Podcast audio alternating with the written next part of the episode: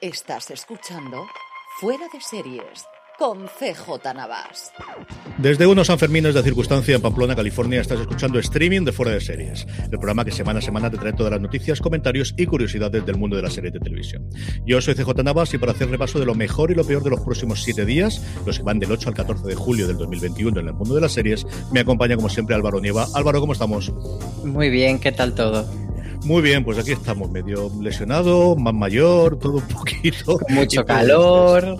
sí, señor, sí, señor. Un poquito de, orden antes de las cosas. Hemos tenido algún problema con los eh, podcasts recientemente, que se hay cortes, sobre todo por, por parte mía. Me ha llegado varios de los oyentes que nos lo han dicho, así que estamos solucionándolo. Y si no pasa nada, yo creo que es cosa de que aquí en Levantes han venido ahora toda la gente que lo tiene como segunda residencia y la, desde luego el wifi se está notando. Así que vamos a ver si lo podemos arreglar y a partir de ahora empezamos a tener medios cortes, menos cortes. Vamos a ir con las noticias, vamos a ir eh, con todos los estrenos que tenemos esta semana, a cargo de, como siempre, de Maricho Lazábar, con nuestro Power Rankings, las series más vistas por vosotros. Contestaremos a vuestras preguntas, pero antes de eso, permitidme que dé las gracias a Aquarius por, por patrocinar streaming de fuera de series esta semana.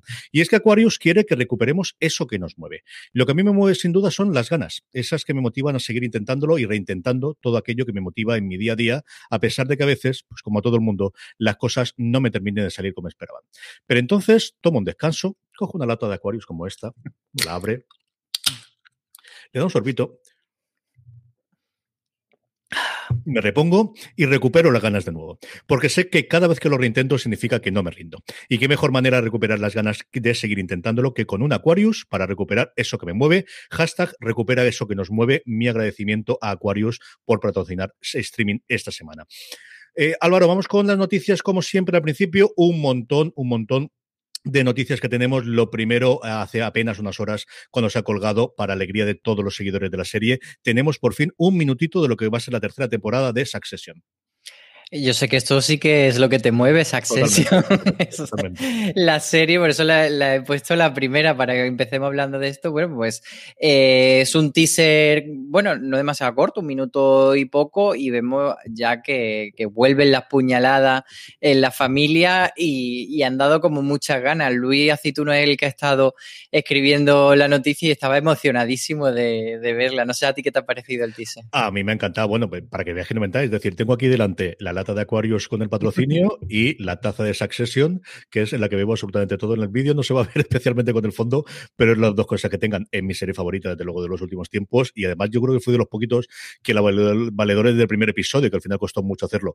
Pues una maravilla encontrarnos después con, con toda la familia eh, de los Roy y, a ver qué nos traen a partir de ahora. Eh, sabemos algunas de las incorporaciones, nos falta gente. Gary, por ejemplo, no aparece en ningún momento dentro de Tessiser, pero bueno, volvemos a tener insultos para dar y tomar como son eh, norma de la casa y marca de la casa, y seguimos sin fecha de estreno. Lo único que sabemos es que es en otoño, habrá que hacer las cábalas en función de cuándo terminan las series de HBO, que sabemos que normalmente reemplazan una con la otra por la emisión en lineal que en Estados Unidos todavía tienen, pero yo estoy ilusionadísimo con ganas de ver mucho más, Álvaro. Sí, y nuestra cábala que también nos está acompañando durante todas estas semanas de cuándo se hará ese cambio de HBO España a HBO Max y qué serie van a utilizar para darle ese empujón que podría ser perfectamente esta tercera temporada de Succession.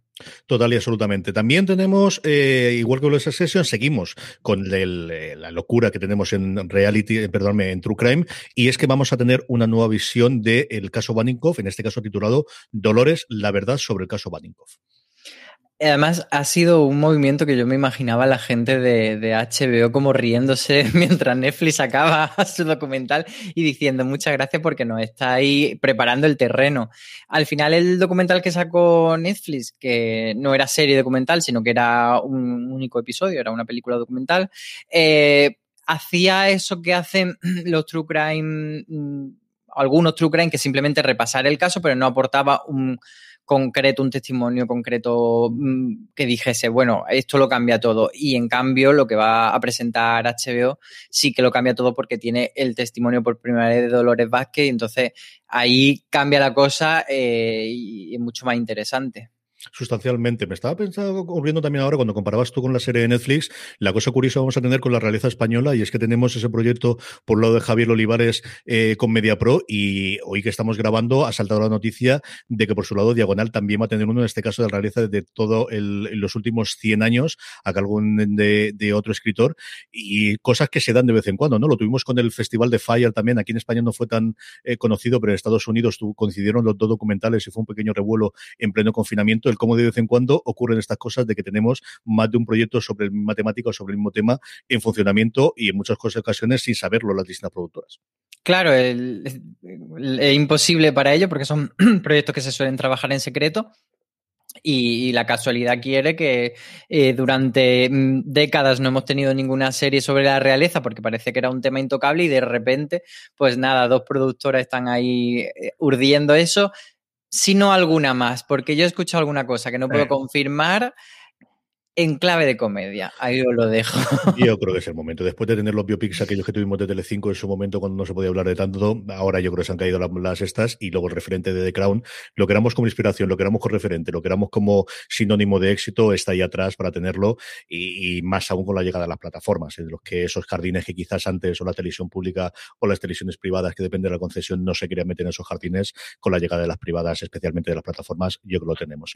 Hablando de plataformas, Territorio Lovecraft, eh, eh, del que había intentos o, rumores o leyendas o realmente hasta un pitch hecho de la segunda temporada, se confirma que está cancelada y es que por mucho que se habló de miniserie, como os decía, estaba lanzando la segunda temporada y es significativo, luego hablaremos de los semi, que el martes que viene se dan las nominaciones, que HBO la presentó como serie de drama y no como miniserie. Sí, está llevada por serie y, de hecho eh, aquí el jefe de HBO fue bastante claro hace eh, bastantes semanas ya de decir, sí, estamos valorándolo y como en muchas ocasiones hacen, lo que encargan es una Biblia de una segunda temporada y lo valoran casi como si fuese una serie nueva. En este caso eh, no se ha decidido continuar, pero eh, si hubiese seguido Territorio Lovecraft habría sido una serie un poco diferente porque eh, Misha Green sí que ha dado unas eh, pinceladas. Misha Green, para que no lo sepa, es la showrunner de la serie, que estoy hablando de ella como si fuese nuestra mejor amiga y a lo mejor hay gente que no lo sabe. Pues eso, la showrunner compartió en Twitter un poquito de lo que iba a ser esa segunda temporada y anunciaba que eh, bueno, ya no hablaba de distopía, pero sí que daba la sensación de que era un poco una especie de eh, del cuento de la criada versión racial, en el mm. sentido de que nos mostraba un mapa de, una nueva Estados Unidos. Eh, dividida en diferentes tierras, había como una franja intermedia que era la tierra White Lands le llamaba, la tierra de los blancos, eh, una república negra, había como diferentes facciones, una Commonwealth, etc. Y, lo que iba a tratar era, sobre el concepto de la supremacía y seguir con el tema racial. Pero bueno, nos quedamos con, con la gana de saber qué habría sido esa, esa segunda temporada, que yo creo que incluso habría sido más inteligente venderlo como una serie diferente. O sea, no tener el, el, nombre de Territorio Lovecraft, porque yo creo que mucha gente... Eh, no supo entrar en el juego de territorio Lovecraft. Sí, esa idea era totalmente original, a diferencia de, lo que ya se ha quedado como temporada única, que estaba basado en, un libro, y esa era una creación propia de, de, Misa Green, que bueno, que se quedará en el cajón y que no veremos. Lo que sí vemos, y además dentro de nada, por fin tenemos la fecha de estreno, sabíamos que iba a ser en julio, es la cuarta temporada de Luimelia, más grande, más eh, mayor duración en los episodios, y definitivamente será el 25 de julio cuando podamos ver la serie de A3 Media. Y además de la fecha, ha habido aluvión de teaser muy, muy pequeñito, muy simpáticos, pero hemos visto bastantes cositas. Eh, bueno, por ejemplo, vemos a Luisita y Amelia yendo a ver a los padres de Amelia para contarle la noticia de que se van a casar, que luego ya veremos si hay boda o no hay boda, pero bueno, el, plan sigue. Y luego uno de los póster, eh, que es muy divertido, tiene como eh, están ellas dos eh, allí asentadas cada una en, parece como el filo de, la cama o, de, o del sofá, y están rodeados por José Antonio, o sea, tienen en medio a José Antonio, que no es otro que Javier Botet, y está ahí con una pinta de hippie muy gracioso y parece que es un señor que o se le instala en casa o algo, pero que le va a dar bastante quebradero de cabeza esta temporada. Qué grande es Botet en todo lo que hace, en absolutamente todo lo, lo amamos mucho. Seguimos con oficina española y es que Amazon nos va a proponer a Operación Marea Negra. Esto es una serie que sí que salió una noticia ya, pero ahora se ha confirmado, digamos, como más oficialmente y con el cast. Y la verdad es que pinta bastante bien porque tiene a Daniel Calpasoro como uno de los directores, como el director principal. Y, tiene también a Nacho López, que lo conocemos por varias series, pero sobre todo por Perdida, eh, como guionista junto a Pachi Amezcua, que está dentro de Sin Límites, que es esa otra serie de Amazon mm, grandísima que iban a hacer sobre Magallanes y el Cano. Entonces, con este equipo y con Ale González y Nerea Barros al frente del reparto, pues van a contar la historia de, un suceso que, fue real, que cuando pillaron en 2019 eh, un, submarino que transportaba 3.000 kilos de cocaína eh, desde Colombia hacia las costas gallegas y era como algo que eh, se rumoreaba que podía que estaba sucediendo, pero que nunca se había llegado a ver el submarino y, era, sí que era algo que, normalmente eh, sucede, eh, que operan este tipo de submarinos en el Pacífico, pero aquí en Europa nunca se había visto. Y entonces la Guardia Civil, junto con la Policía Nacional, etcétera, pues hicieron una gran operación y, les pillaron. Además, lo curioso era que era un, una especie, que era como un poco casero hecho este submarino, que no era, eh, pues eso, entonces, que podemos imaginar de, la armada o de cosas por el estilo, desde luego. Claro, claro, era como una cosa hecha un poco casera y había tres, personas dentro, un gallego y, tres y dos ecuatorianos, y ese gallego, eh, que era como el que dirige un poco la operación, el personaje de Ale González. Eh, franquicias, Alien, sabíamos que es una de las grandes apuestas que tiene en Estados Unidos eh, FX dentro de Hulu. Aquí lo normal es que nos llegue dentro del canal Star de Disney Plus. Y por fin su creador, Noah Whaley, el creador en su momento de Legión o de Fargo en su adaptación a la televisión, ha dado alguna pincelada ante los medios de en qué mundo hacerlo y fundamentalmente que no va a estar Ripley dentro de los protagonistas de esta serie de Alien. Sí, ha contado poco, pero lo que ha contado es muy interesante. Como tú dices, el, gran titular era que no iba a estar Ripley en esta historia, que era algo que no se había aclarado hasta el momento. Y, además lo ha dicho de una forma muy bonita, porque ha dicho que es uno de los grandes personajes de todos los tiempos y que no quiere cagarla y que es mejor hacer otra historia. Y luego el otro detalle eh, importante es que mm, él decía que normalmente todas las historias de Alien pues siempre han sido en, espacios pequeños y, la angustia de tenemos al alien aquí, al bicho en nuestra nave espacial o donde sea, y aquí quieren llevarlo a la Tierra y a un espacio más amplio. Entonces, ver cómo juega eh, ese cambio de decir, vale, no estamos encerrados en un sitio, sino que puede estar por todas partes. Sí, al final yo creo que les permite eh, pues ese mundo que hemos eh, apercibido siempre de las grandes corporaciones, la huella Yutani, que es la que de alguna forma eh, fleta todas las, naves de investigación que tienen Alien, el conocer cómo sería ese mundo del futuro, que es precisamente lo que yo creo que puede dar una serie de televisión más allá de, que la película, pues eso, ves retazos, ves nombres, ves logos y ves un poquito de la estructura, pero no conocemos especialmente, si los aficionados, por ejemplo, al juego de rol que tiene mucho más desarrollado y de alguna de las novelas del universo expandido, pero en las películas nunca hemos visto cómo funciona ese mundo del futuro más allá de la misión concreta y de intentar evitar a los bichos como sea que te coman. Así que yo creo que ese sí que es eh, un acierto el, intentar explorar ese universo y ese mundo. La última noticia que traemos es, bueno, pues uno de esos reboots a los que estamos acostumbrados recientemente que tenemos. Dentro de nada tenemos el de Gossip Girl y otro también de eh, público eh, adolescente, Pretty Little Liars Original Sin, esta spin-off que vamos a tener de la serie original, ya tiene sus protagonistas. Sí, son dos chicas que tampoco es que la vayamos a conocer porque una de ellas eh, viene de la serie Arma Letal, pues que la haya visto sí, y otra viene de una serie infantil.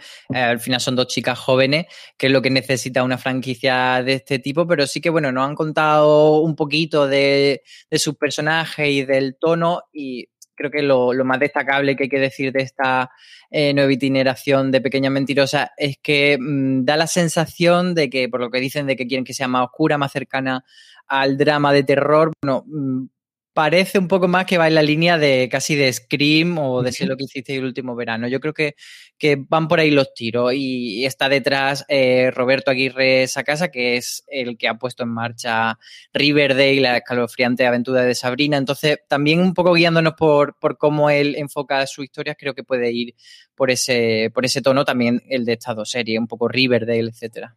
Sí, el sello desde luego de, de Aguirre Casa es ese, es el combinar historia de adolescentes con su puntito de terror y su puntito de, de, misterio en alguno de los casos. Vamos con las críticas de la semana, que tenemos pocas, pero sí tenemos muchas recomendaciones después para hacerlas, y es sobre Jóvenes Altezas, esta serie de, de Netflix de la que yo he ido a hablar quizá menos de lo que esperaba cuando vi sobre el todo del trailer que pensaba que esta era una serie que le podía funcionar muy, muy bien a Netflix, Álvaro.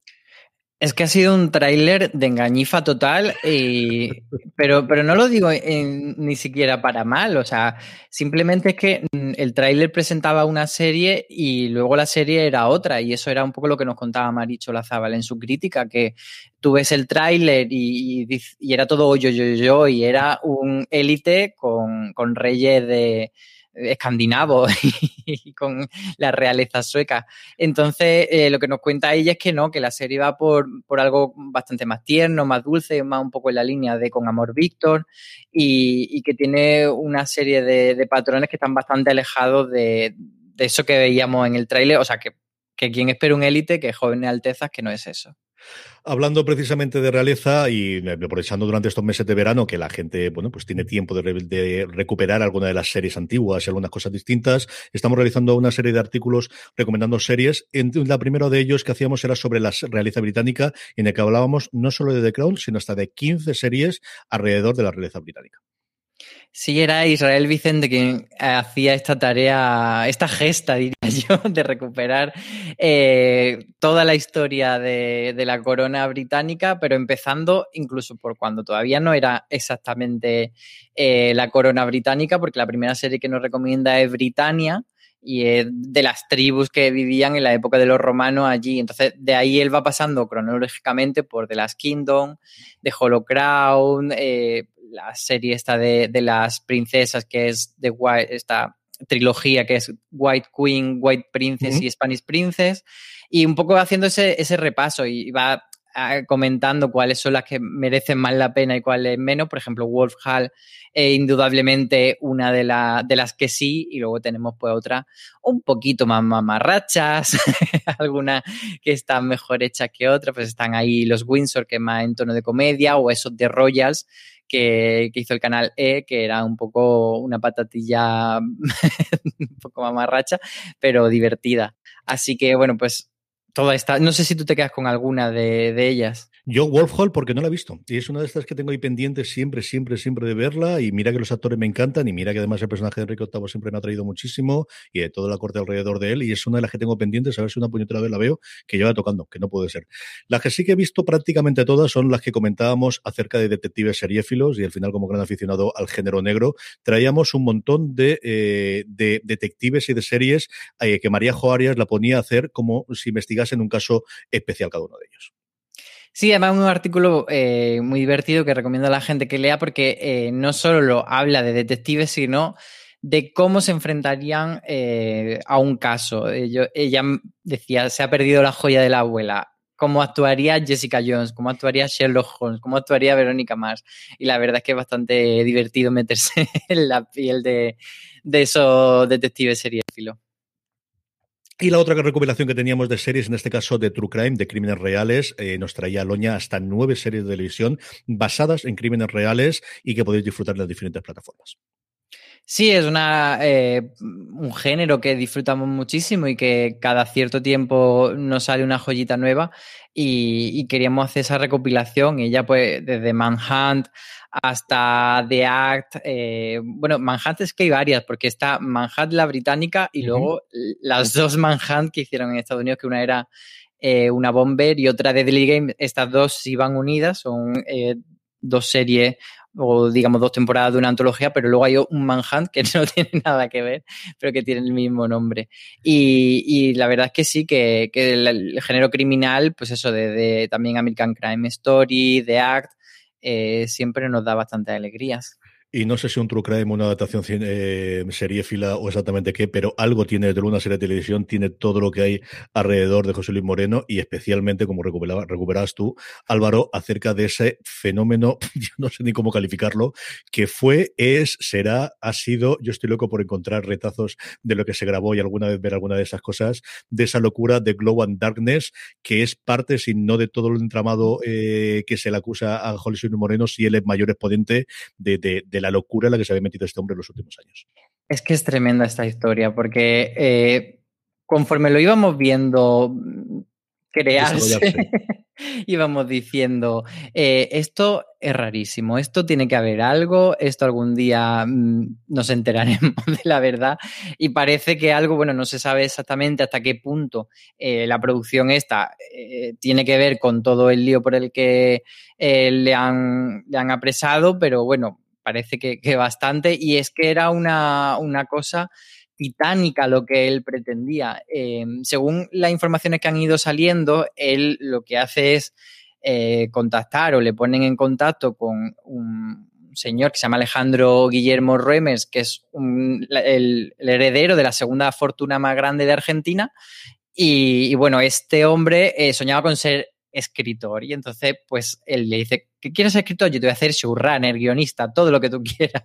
Y, y, además él estaba muy encaprichado con la figura de San Francisco de Asís. Entonces hacen esta serie, Global Darkness, sobre San Francisco de Asís, pero eh, despilfarrando un montón de dinero porque a ver, los que conocemos un poco cómo funciona eh, la industria de la serie, sabemos cómo, pues, que tú necesitas que tener una plataforma detrás. Ellos sin ninguna plataforma montan la serie, a nivel superproducción y encima eh, no una temporada de seis episodios, de cinco como el Cid, como Juego de Tronos, 45 episodios nada menos, escritos y en producción. Entonces, imagínate, 200 y pico millones eh, de presupuesto eh, para una serie que, como digo, 200, entre 260 y 200 millones, para una serie que no tenía cadena ni plataforma.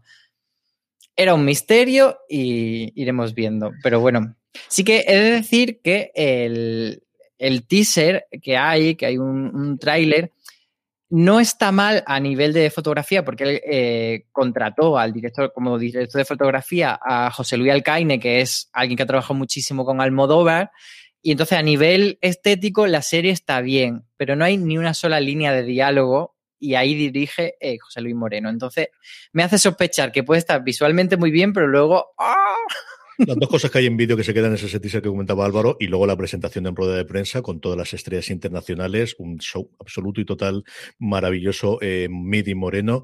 Y, y, luego lo que empieza a salir por Twitter de gente diciendo a mí me contactaron y me contactaron que prácticamente habían contactado a media eh, profesión eh, de series para hacer o bien de guionista o bien de director en la serie poco a poco nos entrenaremos, pero desde luego que tiene una adaptación y que tiene algo dentro de unos años que se puede hacer sin ningún género de dudas.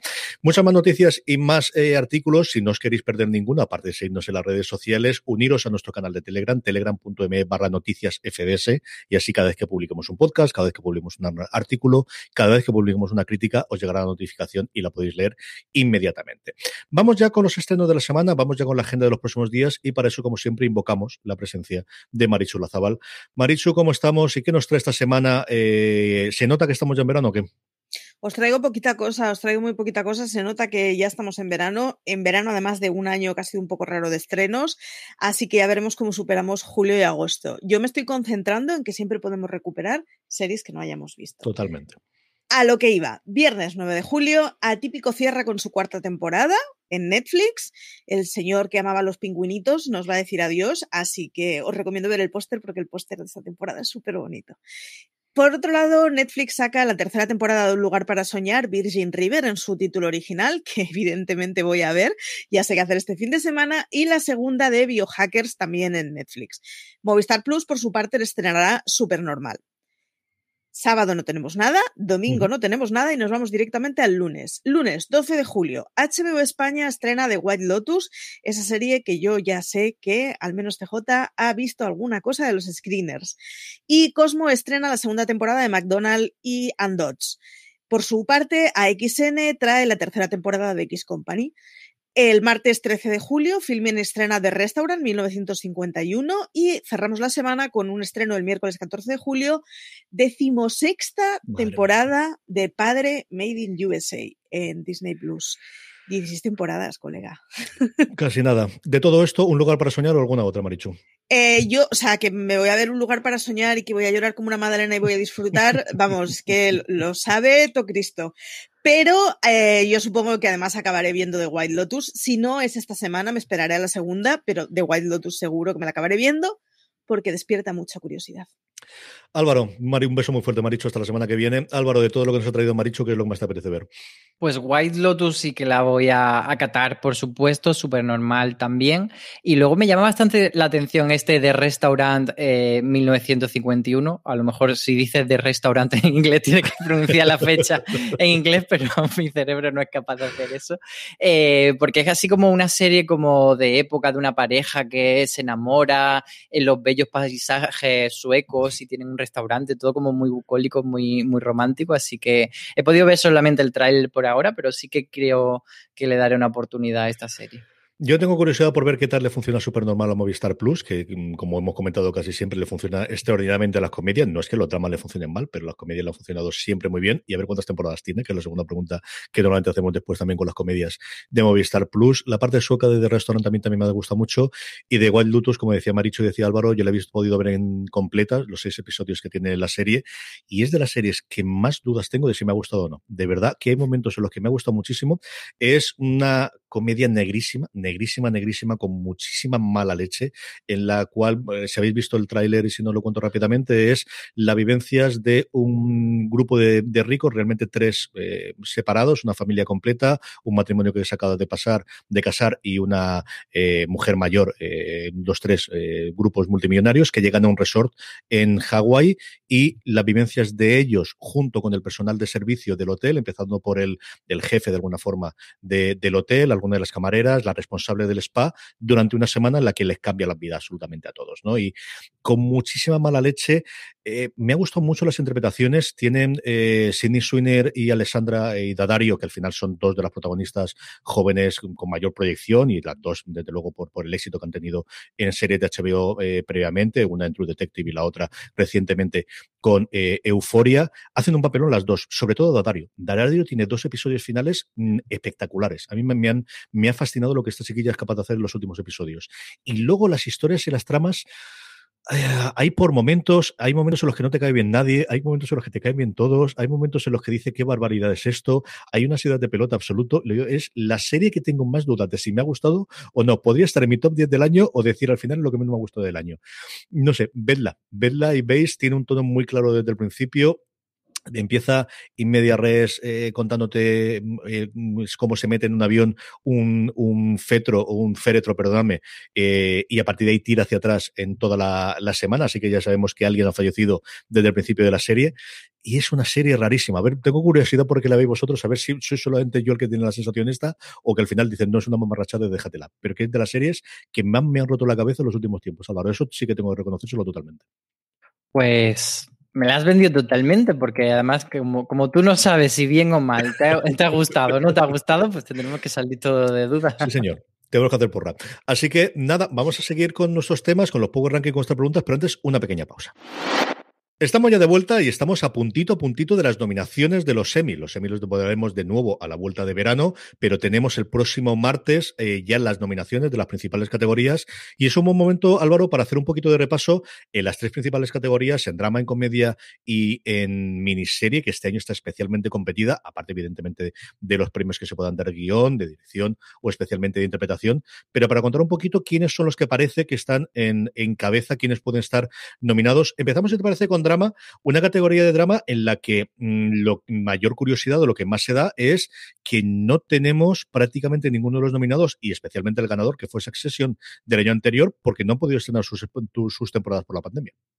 Sí, es un año, eh, pues como tú dices, que está muy marcado por todos estos eh, calendarios trastocados por la pandemia y hay muchísimas series que se quedan fuera. Pues el año pasado estaba nominada también Stranger Things, eh, Ozark, que también es una que está siempre, Succession, por supuesto, que es la que ganó. Entonces, queda clarísimo que The Crown va a estar nominada sí o sí, ya veremos si gana o no, pero es cierto que está en un año con una competencia quizás no tan grande y la otra que suena muchísimo como eh, que va a entrar sí, o sí a nominada es El cuento de la criada y fíjate que El cuento de la criada no es una serie que pase ahora por su mejor momento, pero estar estará.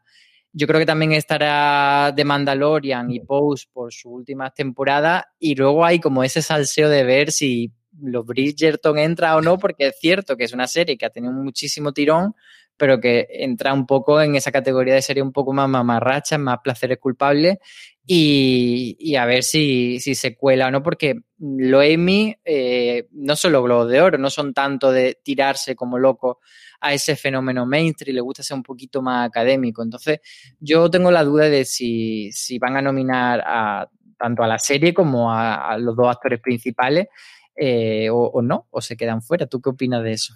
Yo mm, creo que sí que nominarán Bridgerton. Yo mi gran duda es qué van a nominar de HBO, porque me costaría muchísimo ver una categoría de drama sin una cabeza visible de HBO, pero es que lo que tiene es Lovecraft Country, que yo no sé cuánto daño le va a hacer el hecho de que no esté renovada por una segunda temporada y el que haya pasado tanto tiempo. Perry Mason, que tiene el factor a favor del, eh, protagonista, tanto del nombre de la propia serie como de tener ahí a, a Matthew Reyes, pero no ha tenido, yo creo, tanto, eh, se estrenó hace muchísimo tiempo y yo creo que no ha tenido tanto tirón después. Intreatment es más reciente quizás con el personaje de Uzaduba, yo creo que ella sí que la nominarán, pero no sé si para la serie. Y la otra que le quedan es eh, We Are Who We Are, que yo creo que sí que es más del tono que puede tener la academia normalmente para nominar, pero hizo ruido el suyo y luego si es una serie relativamente menor, entiéndaseme, con el resto. Igual exactamente con el resto de las plataformas. Amazon puede tener The Voice, pero normalmente este tipo de series no suelen nominarse tanto en, los Emmy. Y luego Apple TV Plus, que en comedia sí lo tiene, que lo comentaremos después clarísimamente con Ted Lasso, aquí tiene La Costa de los Mosquitos, que te ha pasado un poquito sin pena ni gloria, y quizás la más reconocida en cuanto a crítica, que ha sido para toda la humanidad, de la que todos los que hemos visto lo hemos hablado con parabienes, y a ver si eso permite rascar un poquito a las plataformas y meterse, porque si no, sí que parece que tanto HBO como Amazon como Apple puede quedarse fuera de las nominaciones. ¿eh? además que eh, para toda la humanidad pasa un poco como, como con The Voice, que son dos géneros que tradicionalmente le cuesta mucho a los Emmy entrar, hasta que no llegó Juego de Tronos, la fantasía prácticamente no constaba en la nominación, entonces para toda la humanidad eh, creo que que quizá La Costa de los Mosquitos es una nominación más segura en, mm. lo que suelen ser los Emmy. Y sobre lo que decías de HBO, mm, yo creo que Perry Mason puede ser quizás la más académica, pero también la que si sale nominada no va a ganar. Y quizá en terapia me parecería bastante más interesante que se colase eh, frente, frente a Perry Mason o a Territorio Lovecraft por parte de HBO. Habrá que ver. Y luego mi otra duda también es si qué va a pasar con DC Sass, si de repente vuelve o no, que ha sido una serie que creo que el año pasado no estuvo nominada, pero los anteriores sí. Entonces, a ver qué pasa con, con ella. Sí, yo tengo ahí dos caballos negros que es por un lado DC sabiendo que va a terminar la temporada que viene, igual no se nomina en este, se nomina con su temporada final. Y luego Yellowstone, que al final ha tenido su tercera temporada en Estados Unidos, que es un fenómeno, que es abrir un poquito de las plataformas y de los canales de pago a la, serie de, ahora en, Paramount Network. Yo creo que esa es la otra que, quizás podría mantener la sorpresa y nominarse en el caso de drama. En comedia, Álvaro, yo creo que aquí las cosas sí que están un poquito más claras. Yo no consigo que los Emmy no nominen ni a Ted Lasso ni a Flight Attendant. Yo creo que esas están marcadísimas. Y a partir de aquí sí que tenemos unas cuantas más mm, en las que cualquiera de ellas yo creo que podría nominarse, ¿no? Yo creo que este, este va a ser el año de Jean Smart, ¿Mm? Si no en, veremos a ver si no hace doblete en, en, por, por, por, serie limitada en el caso de Mare of Town y por Hacks, que es esta serie que todo el mundo está hablando muy bien en Estados Unidos y nosotros no la hemos podido ver todavía porque es de estas que, que tiene HBO Max pero que no han dado el salto. yo creo que Hacks sí que puede ser una, una opción y si no entra la serie ya digo que, que Jim Smart va a estar segurísimo. Y luego hay otras cosas que, que, me producen como cierta curiosidad que no sé. Yo creo que Cobra Kai sí que va a entrar, pero aún así sigue siendo una serie que se ha quedado como siempre un poco más minoritaria. Shameless está en su última temporada y quizá mm, como una especie de inercia reaparezca o reaparezca en cuanto a las nominaciones actorales. Y luego eh, la duda del método Kominsky, porque es una serie que entró súper fuerte en su primera temporada en todos los premios, pero que la tercera temporada es como que nadie la ha visto o nadie la ha querido ver y no sé qué va a pasar con ella. Sí.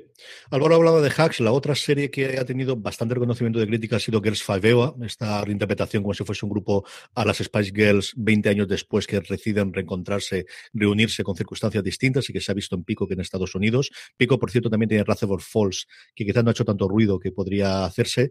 Eh, yo no sé si Dickinson podría colarse. A mí me gustó mucho su primera temporada y la segunda la tengo, no, fue tanto o no se ha comentado tanto. Y luego la gran duda para mí, porque este año tenemos comedias de risa. O sea, después de una oleada de años en los que hemos tenido un montón de comedias de mm, Master of None, para que nos entendamos todos, no tenemos prácticamente ninguna de cabecera, quitando esa reinterpretación de Master of None que yo no descartaría, desde luego, y más aún con el músculo de Netflix detrás, que la única que tiene como comedia clara sería el método Kominsky, hiciesen ese esfuerzo para llegar a los académicos y que este eh, historia alrededor del mundo de Master of None eh, con Lina White eh, pudiese nominarse, Álvaro. Sí, es el año de, poder reírnos.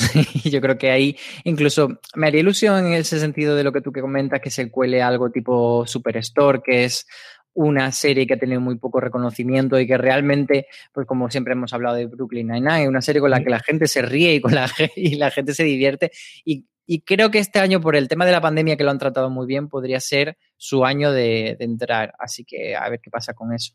Sí, y yo, y como comentaba al principio, yo creo que las nominaciones de Flight Attendant de Kelly Cuco están totalmente hechas y exactamente igual que la de Ted Lasso y su protagonista en comedia. Yo creo que eso es absolutamente imposible. Y en serie limitada, ¿qué vamos a contar? Aquí, ¿dónde está lo gordo? Es que madre mía, madre mía. No hay ninguna posibilidad de que no se nomine Mayor of mm, puede haberla, pero me extrañaría Blur que no estuviese nominada Gambito de Dama. El subterráneo, el, el, tren subterráneo, el, ferrocarril subterráneo, yo creo que la Academia lo nominará sí o sí. Mm, podría destruirte después de todo el follón, más aún con los globos de oro que la nominaron, más de lo mismo. WandaVision, que la presentan como limitada, pues igual también puede ser, pero es que tenemos The Good Lord Bird, que en Estados Unidos funcionó muy bien, It's a Sin, The Undoing, la tercera temporada de Genius con Arezra, tenemos Fargo también, que se nos ha olvidado totalmente, eh, The Girlfriend Experience, Your también, que tenía un pedriguiri para volverte loco, el tercer día, que funcionó también en su momento en HBO, vaya locura de categoría, y esto sin meternos en las categorías de denominaciones de interpretación, pero vaya locura de categoría que necesitan 10 nominados como mínimo. Sí, creo que solo van a entrar cinco este año, así que está muy, muy complicado porque, eh, de hecho, yo creo que WandaVision, si hubiese ido por serie, mm. tendría bastantes más opciones que por serie limitada. Es curioso que han mandado a Falcon y el Soldado de Invierno si la han mandado a serie y creo que podría a lo mejor alguna nominación rascar en cuanto a interpretación, no en la categoría principal. Pero, pero eso, WandaVision, eh, tenemos que, que, meterla aquí contra. Es que, claro, dices, ¿cómo Elizabeth Olsen va a estar luchando contra Kate Winslet? ¿Qué brazo me corto que no me duela? Eh, la verdad es que me, no sé, tengo muchísima curiosidad por eso y por saber quién se queda fuera, porque las que se queden fuera, el pájaro carpintero, It's o Small Axe, por ejemplo, eh, son muy, muy fuertes. Pero claro, es que ¿cómo vas a sacar mm, para meter esa a podría destruirte? Es que está todo, está, de verdad. ¿Hay alguna posibilidad de que Kate Winslet no gane el premio de interpretación de, de serie limitada, Álvaro? Eh, no la hay, no la hay ninguna y, me da mucha pena pues por Anna Taylor Joy, por ejemplo, por, bueno, es que está Michaela Cole. es, que, joder. es que empiezas a decir y dices, no. Es que, es que las otras dos series, tanto de Gambito de Dama como, como Podría Destruirte, tienen una, actriz principal al nivel de lo que hace que Whitley de luego sí. Sí, porque, mm, o sea, se puede entender que, que haya otras propuestas que digan más coral y, y, se diluye un poco el peso, pero es que la verdad es que este año hay varias que son un protagonismo femenino muy, muy fuerte y muy rotundo. Eh, me, da, me, va a, me, va a, dar bastante pena por Elizabeth Olsen, porque creo que al final va a tener ese prejuicio de, bueno, que al final no deja de ser una serie eh, de muñecos que se mueven con capas en el cielo. Entonces creo que, que, eso le va a perjudicar, pero se lo merece también. Es que Quiero llorar solo de pensarlo. El martes que viene saldremos de dudas en cuanto a las nominaciones, así que para el próximo streaming ya tendremos eh, para poder hacer y un poquito de repaso de cuáles son las nominaciones y, por qué no, hacer nuestra porra como habitualmente, eh, sea en streaming o hagamos un, episodio especial para comentar todas las nominaciones y cuál sería nuestra porra. Vamos ya con los Power Rankings. Es hablando precisamente de las nominadas, en este caso, las series que más os han gustado durante la semana pasada, unos Power Rankings que hacemos semanalmente a través de una pequeña encuesta que pedimos que rellenéis en fuera de series.com o como siempre os digo, para que no se os pase, uniros a nuestro grupo de Telegram, telegram.me eh, barra fuera de series, donde más de 1.500 personas diariamente eh, hablan de, series de televisión y cuando colgamos la encuesta os avisamos para que nada, en cuestión de 10 segundos nos digáis vuestras tres series favoritas de la semana anterior. Así hacemos, es como hacemos nuestros Power Rankings. Unos Power Rankings que empiezan con la novedad de Netflix que es Sexo y Vida y ya porque el resto de las críticas de la serie creo que no hay críticas más unánimes. Dicho eso, la serie se está viendo y bastante, Álvaro. La serie se está viendo porque tiene su, sus desnudos, su escenas de sexo y su soft porn, que últimamente está muy abonada a Netflix a ese tipo de serie. Y nada, pues ahí la tenemos en el 10. Y en el 9 tenemos Generation, que volvió con nuevo episodio a HBO España, así que entrada aquí en, esta posición. Cuatro puestos cae Maricón Perdido, la serie de TNT, que la tenéis completa en todas las plataformas. Si no la habéis visto todavía, vedla. De verdad que es uno de los grandes estrenos de ficción eh, española durante el año. Y ocupa, como os decía, la serie de TNT, el puesto número 8 de nuestros Power Rankings. Sí, suponemos que ya todo el mundo la ha ido viendo y se va despidiendo. Pero más sorprendente es que en el 7 esté Loki y bajando dos posiciones. Uh -huh. eh, contra todo pronóstico, no ha conseguido liderar ni una sola semana arriba y, y encima lo está haciendo así, pues eso, eh, que pensábamos que en la recta final iba a recuperar y todo lo contrario, bajando. Para nada. Yo es una serie con la que tengo sentimientos tremendamente encontrados y es que me gusta mucho más cuando leo sobre ella que cuando la veo. O sea, yo leo las críticas y los análisis, el que hace Raquel Pérez para nosotros, el que veo en alguno de los medios americanos y digo, no, si esta serie me gusta mucho, pero no es la que he visto yo o es algo distinto o me ha pillado ya con el calor y estoy atontado. En fin, estas cosas que hay. En el 6, la entrada más fuerte de la semana. Así que ya sabéis, todo de aquí a partir de, aquí, eh, éxitos consolidados. Hablábamos de ella antes, Jóvenes Altezas, se estrenó la semana pasada en Netflix y ocupa el puesto número 6 de nuestros Power Rankings. Y en el 5 tenemos Katla, que sube tres posiciones en esta, creo que es su segunda semana. Teníamos, por cierto, en fueradeseries.com un análisis del final por parte de Marichu Lazábal. Y, y, nada, pues aquí sigue la gente sumándose a este fenómeno nórdico. En el 4, Élite, la serie de Netflix con su nueva temporada, sube dos puestos y se queda nada al borde, al borde del podio, quedándose en el puesto número 4. Yo se lo voy a decir, ¡bu, bu! y en el 3 tenemos Physical, que se mantiene en la misma posición de la semana pasada, la serie de Apple TV Plus. Y en el 2, Mythic Quest eh, baja un puesto con respecto a la semana anterior, la serie La Comedia, que es una de las que me encantaría, esta serie desde luego una de las si nominasen para los Emmy, que me daría muchísima alegría, se queda en el puesto número 2 de un podio absolutamente copado por Apple TV Plus. Sí, porque ese puesto que baja la serie de comedia lo sube el drama de terror de Stephen King, la historia de Lizzie. Así que nada, Apple tiene el podio completo para ella esta semana. Todas estas series las tenemos, seguidnos en nuestras redes sociales, inscribidnos para las que tengamos y nos podéis mandar eh, vuestras preguntas en redes, donde somos fuera de series en todas y cada una de ellas, o rellenando nuestros Power Rankings en ese pequeño cuadro que os dejamos todas las semanas para que lo hagáis. Como por ejemplo hace Adrián Duarte, que como siempre nos manda preguntas relacionadas con el mundo de las series. ¿Cuál es el actor o actriz que es el paquete completo? Buenos para villano, para drama, para cantar, para comedia, etcétera. Pues Elizabeth Olsen no sé si la hemos visto cantar, pero desde luego villana, heroína, comedia y drama sí que la hemos visto, eh, tanto en, en Bruja Escarlata y Visión como en Sorry for Your Loss. Y claro, es que al decir villano también me ha venido Tom Hiddleston y, y yo creo que él sí que puede cantar y puede hacer también todo. Yo, también porque lo hemos nombrado antes y te vienen más rápido a la cabeza, pero Jean Smart, que además yo creo que hemos visto tres papeles de ella en Hacks recientemente, como os decía ante Álvaro en Estados Unidos, y que podéis ver los trailers haciendo de una diva del stand-up comedy y, cómo se come totalmente la plataforma eh, un personaje totalmente distinto en Mero muy diferente del que habíamos visto recientemente en Watchmen, y sobre todo yo la recuerdo en Legión, que es cuando yo la descubrí o la redescubrí, porque lo he visto de secundaria en alguna de las series. Yo no llegué a ver la serie famosísima suya de los, de los 90, en el que hacía de diseñadora de moda, que es la, la serie más famosa que ella tiene, en la que estuvo más tiempo, pero creo que es alguien que es un todoterreno, que le dé lo que lo dé, sabes que lo va a hacer eh, maravillosamente bien, y creo que le tocaría un papel de mala. O sea, yo creo que ella de mala, malísima podría ser una cosa maravillosa. Oye, tenía, su puntito en, en Watchmen, como sí, de no mala, pero, pero mala leche tenía. Yo la verdad es que creo que este debe ser su año. Eh, o sea, la gala de los Emmy ese tiene que ser el momento del año. Ella coronadísima y todo el mundo rendido a sus pies. Sí, yo creo que la nominación no se lo va a quitar nadie, veremos a ver si puede ganarlo o no. Hacks es cierto que es la serie más reciente de todas las de estreno que pueden estar nominadas en comedia.